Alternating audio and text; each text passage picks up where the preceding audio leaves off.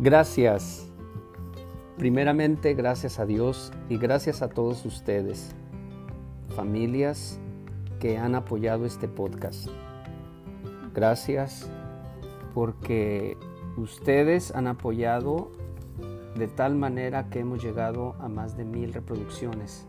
Ustedes se pueden reír, pueden decir, ay Antonio, pero son muy poquitas. Honestamente, cuando hicimos este podcast fue con la idea de ayudar o de llegar a las familias de nuestra comunidad, que son como unas 300, 400 familias aproximadamente, ¿verdad? Entonces yo esperaba honestamente como unas 200 que, escucharan este podcast, pero fíjense lo que es lo interesante de, las bendiciones de Dios, que, hemos alcanzado más de mil reproducciones, eso quiere decir, y quiero asumir que ojalá que hayan sido pues por lo menos unas 500 familias, ¿verdad? Que han escuchado una o dos veces alguna reproducción.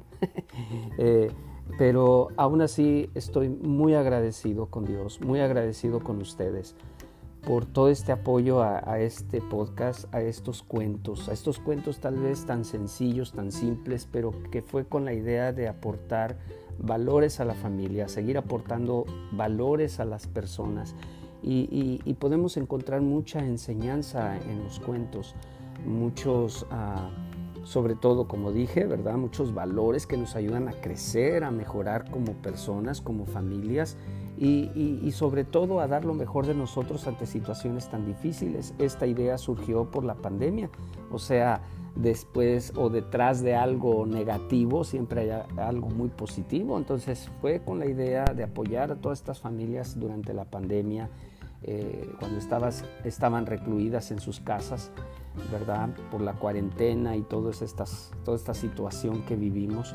Y pues gracias a Dios creo que, que estamos, eh, estamos eh, sobrepasando las, el ideal que, yo tenía y que eh, ojalá Dios quiera que siga llegando a más familias y que siga haciendo una diferencia en la comunidad. Y es interesante porque hablamos de no solamente de cuentos, pero hablamos de temas interesantes como la violencia intrafamiliar, eh, o sea, la violencia doméstica. Hablamos del, del, duelo, cómo ayudar a los niños a enfrentar y a los adultos a enfrentarse a, este, a, la, enfermedad, a la muerte y otras pérdidas, sobre todo en este tiempo de pandemia que muchos perdimos seres queridos. a lo mejor ustedes lo saben o algunos de ustedes han escuchado. Eh, yo tuve mi pérdida, la pérdida de mi madre en febrero, de 13 de febrero de este año. Y, y fue algo también doloroso. ¿Y quién iba a pensar que hablando de estas cosas también me iba a servir a mí personalmente? Mi mamá de alguna manera vivió este sueño conmigo porque ella escuchaba estos, estos cuentos eh, en la distancia, ¿verdad? Ella, ella también formaba parte de este, de este sueño, de esta, ah, de esta idea ¿verdad? De los cuentos y a ella le encantaba mucho y cada rato me decía, ah, me encantan tus cuentos. Pues qué mamá no puede decirle eso a su hijo, ¿verdad? Eh, pero bueno, esta, esta situación nos ha ayudado a, salir adelante y ojalá que estos cuentos, ojalá que este podcast sea un, un signo de esperanza en medio de, de la adversidad un signo de esperanza en medio de las situaciones difíciles.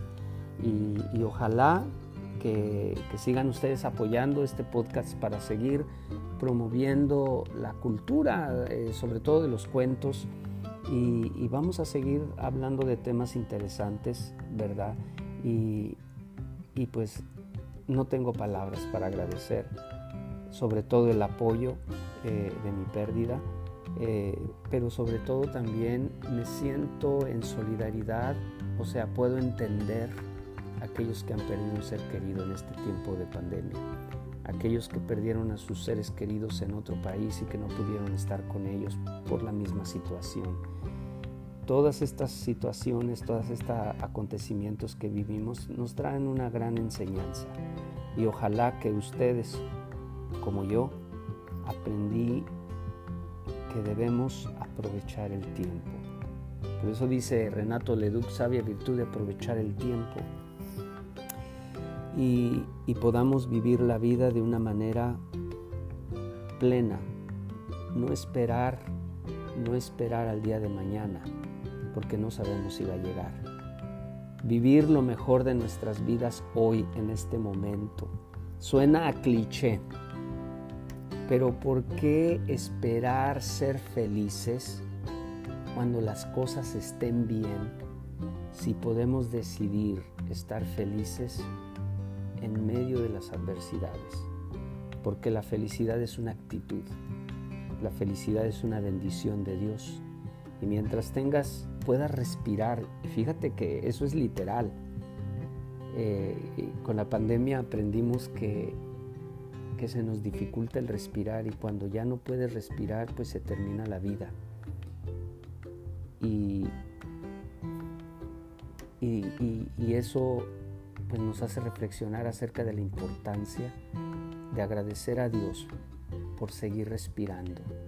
Y lo único que necesitamos en la vida es respirar, porque el día que dejemos de respirar, pues es cuando ya no vamos a poder hacer nada, es cuando llega la muerte, ¿verdad?